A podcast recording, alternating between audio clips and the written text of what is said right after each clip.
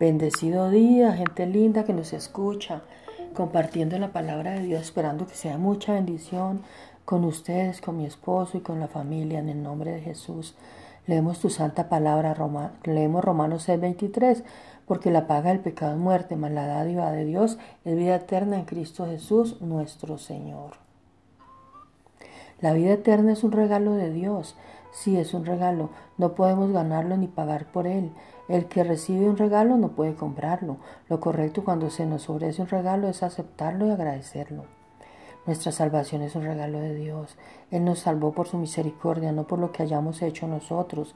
Debemos aceptar con acción de gracia el regalo que generosamente Dios nos ha dado. Sería insensato si lo despreciamos. Valora el regalo que Dios, valora el regalo de Dios en su vida. En el nombre de Jesús.